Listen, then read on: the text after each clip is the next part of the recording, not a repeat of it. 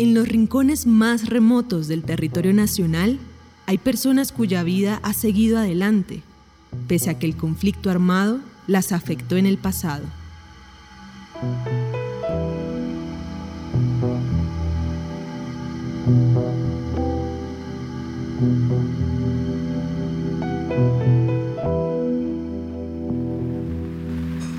Yo me vine de, edad de, de 12 años de la casa. Cuando eso estaba la bonanza marimbera, me fui con unos amigos para la sierra a trabajar en la marihuana, a raspar y a cortar y todo eso. Y cuando ya acababa de cortar uno se quedaba cuidando, buscaban caleteros para cuidar la marihuana en los ranchos así. Tres años más tarde, huyendo de las zozobras de los cultivos ilícitos y las guerras del narcotráfico, Douglas Liñán empezó una vinculación con las FARC que duró 36 años. El Estado se la pone uno difícil, porque esos cultivos, yo dije, si me va bien, yo me vendo eso y yo me voy de aquí, me salgo de esta vereda y voy a comprarle una casa a mi mamá y recojo mi plata y, me voy.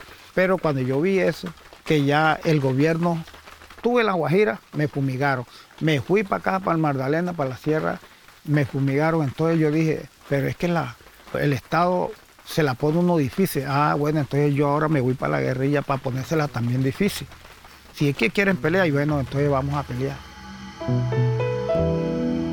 La Coalición Internacional de Sitios de Conciencia y Javeriana Estéreo Bogotá presentan la serie radial 50 vidas. El capítulo de hoy, ya nosotros estamos posicionados en esto.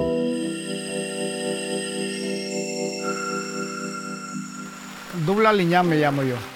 Y nací en el Banco Magdalena. La cédula mía de fundación y tengo 57 años. Con 15 años de edad, Douglas vio en las FARC la posibilidad de escapar a la violencia del cultivo de la marihuana. En ese momento vivía en San Pedro Magdalena. Entonces ya yo me puse como miliciano a colaborarles a ellos. Porque una que ya teníamos el enemigo, el chicharrón ese de los paramilitares ya. Entonces nosotros no podíamos dar papaya porque los asesinaban. Yo y los que estábamos ahí los, juntamos a, a la FARC, los metimos ahí. Ya salíamos con ellos. Y entonces, como ya habíamos perdido todo, yo tenía los amedieros, ya les dije, mijo, recojan lo que tengan y cójanlo para ustedes. Lo que sí voy a vender son las mulas. Las mulas sí eran mías. Pero lo que quede ahí, ellos recogieron ahí lo que quedó, todo. Recojan caucho, recojan todo lo que tenga ahí, compre todo y cójanlo para ustedes.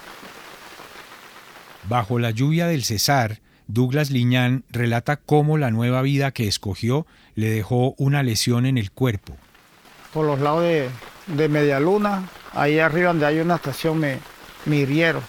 Eso fue como en el 90. Había un operativo grande, grande aquí en toda esta área. Y nosotros no sabíamos que había una, un pelotón oculto, escondido. Entonces, como a las cuatro y media se oye una perramenta. Allá había una casa cerquita. Nosotros estábamos en un cacotá, en un plan ahí de, donde había maracuyá. Era un verano y eso se oía la bulla que, bra, que las hojas. Cuando yo oigo los perros, yo oigo así, entonces despierta un, guerrillero que estaba así y él, él quema un tiro. ¡Bah! Yo estaba dormido.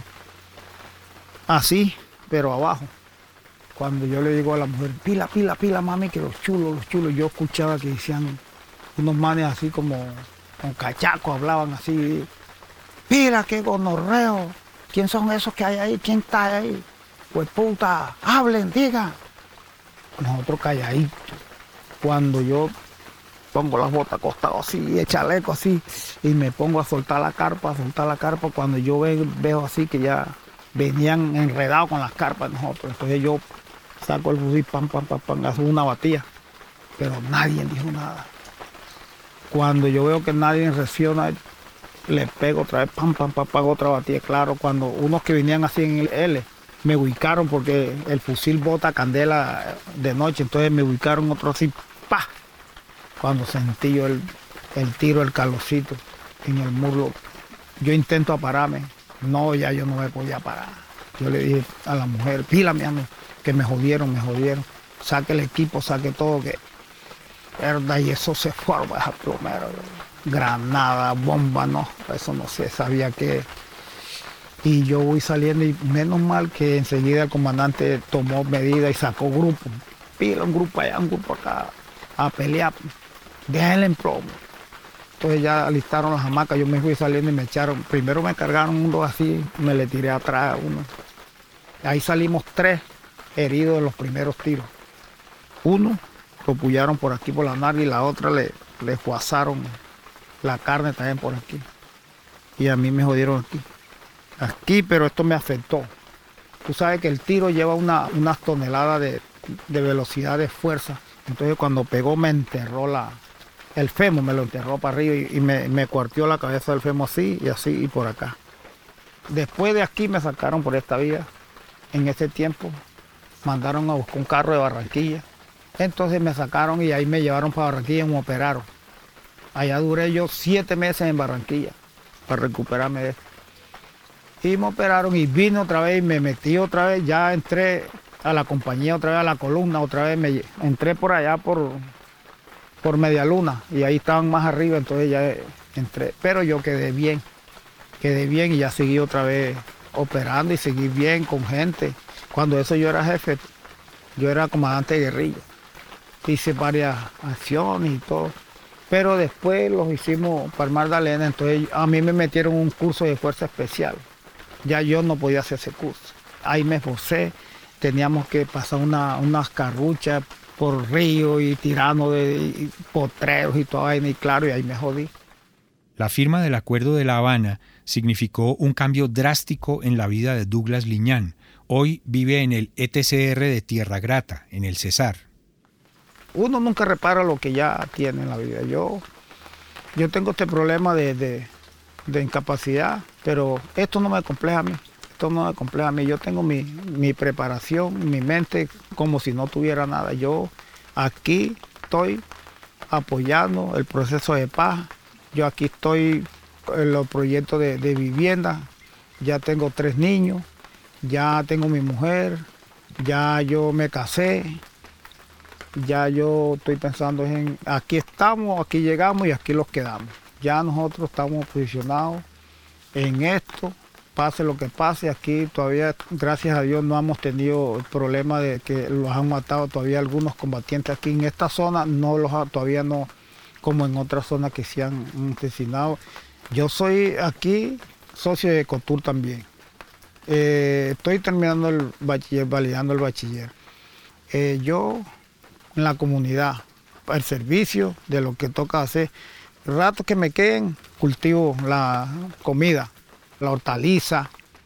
En la lluviosa serranía del Perijá, al norte del país, Douglas Liñán dejó atrás definitivamente la guerra y hoy lucha con las matemáticas, la asignatura que más le gusta, pero que más le ha costado en el bachillerato.